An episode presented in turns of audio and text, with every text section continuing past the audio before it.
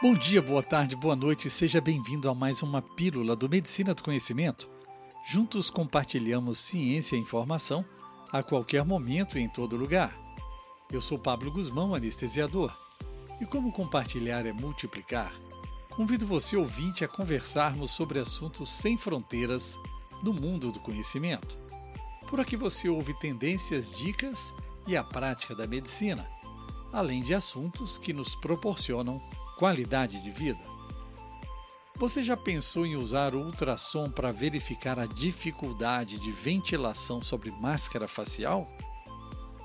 Antes de discutir esse assunto, eu gostaria que você compartilhasse esse podcast com algum colega ou aluno de graduação. O assunto pode fazer a diferença na tomada de decisões. E claro, você apoia nosso projeto dando seu like onde você nos escutar. Estamos no SoundCloud, YouTube, Deezer, Spotify, Apple e Google Podcast e mais uma dezena de agregadores. Ah, você também pode pedir pela sua Alexa. A triagem para probabilidade de ventilação difícil com o uso de máscara facial pode incluir um exame ultrassonográfico. Os resultados de um estudo recente descobriram que a medição da anatomia das vias aéreas com ultrassom em região submandibular, pela metodologia POCUS, Point of Care Ultrasound, pode ajudar a identificar possíveis cenários de ventilação difícil com máscara, o que, segundo os pesquisadores, também nos ajuda a estarmos preparados para uma viagem difícil. O ultrassom também ajudou a identificar pacientes com apneia obstrutiva do sono. Na nossa prática, a ventilação com máscara é uma técnica crítica para anestesia geral, porque nos fornece o tempo adequado para intubação em momento apropriado. Atualmente, nós usamos as avaliações tradicionais à beira do leito, como classificação de malampate, abertura da boca e o gesto de morder o lábio superior para determinar se a ventilação com máscara poderá ser difícil.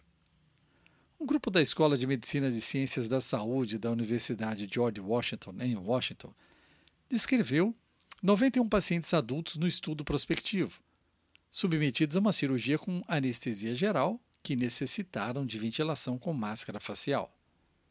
Os pesquisadores usaram o que chamaram de poco submandibular pré-operatório para medir seis parâmetros das vias aéreas. São eles: espessura da língua, espessura do músculo genioide, a distância entre as artérias linguais, a espessura da parede lateral da laringe, distância iomental e altura da cavidade oral.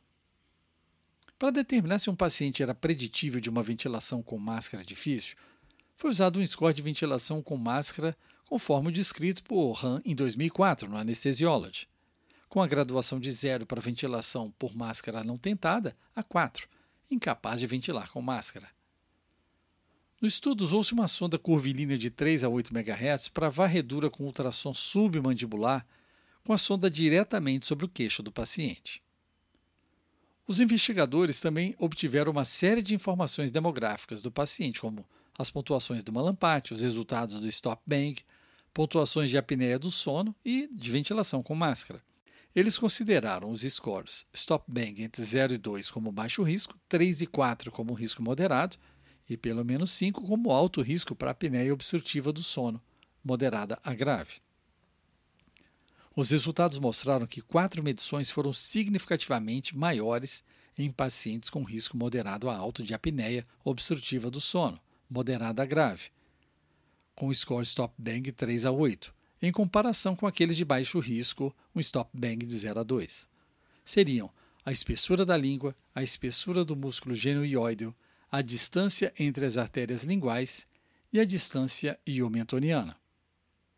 Além disso, a altura da cavidade oral foi significativamente maior para os pacientes com alto risco de apneia obstrutiva do sono moderada grave, um score top stop bang maior que 5. A espessura da língua aumentou quando a ventilação com máscara exigiu uma via aérea oral ou dois profissionais em comparação com uma ventilação com máscara fácil. Finalmente, a distância entre as artérias linguais foi significativamente maior quando dois profissionais eram necessários e tendia a ser maior quando requeria uma via aérea oral em comparação com uma ventilação com máscara facial. Depois de estratificados pela pontuação de ventilação com máscara, descobriu-se que a espessura da língua aumentava significativamente à medida que a pontuação de ventilação com máscara aumentava. A distância entre as artérias linguais e a espessura da parede lateral da faringe também aumentou significativamente, especialmente porque a pontuação da ventilação com máscara aumentou de uma ventilação com máscara fácil para uma ventilação com máscara difícil, requerendo uma via aérea oral. Quando os pesquisadores realizaram regressão logística multivariada, eles descobriram que o aumento da espessura da língua estava associado a uma maior pontuação de ventilação com máscara. Além disso, uma distância maior entre as artérias linguais também foi associada a um aumento na chance de ventilação com máscara difícil.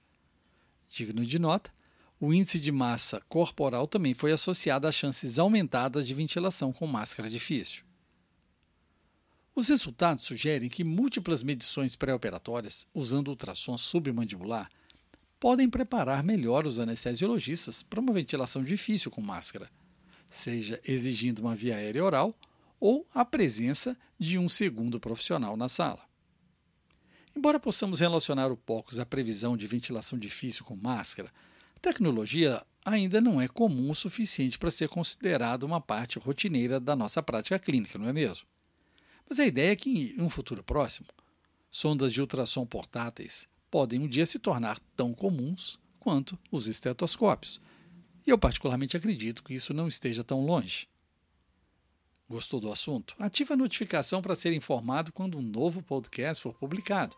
E a qualquer momento, em todo lugar, escute a rádio web no www.medicinadoconhecimento.com.br. Escolha sua plataforma, ouça mais podcasts. Siga pelo Spotify, Deezer, iTunes, Apple, Google Podcasts, SoundCloud e YouTube e mais uma dezena de agregadores que estão aí no seu celular. Na Medicina do Conhecimento, você que escolhe o player da sua preferência. E claro, é muito importante o seu feedback. Compartilhe nas suas redes, deixe seu like onde nos ouvir, isso aumenta a divulgação do projeto. Além disso, você pode entrar em contato e até sugerir o próximo tema. Fique ligado nas redes sociais, Instagram Medicina do Conhecimento. Afinal, compartilhar é multiplicar.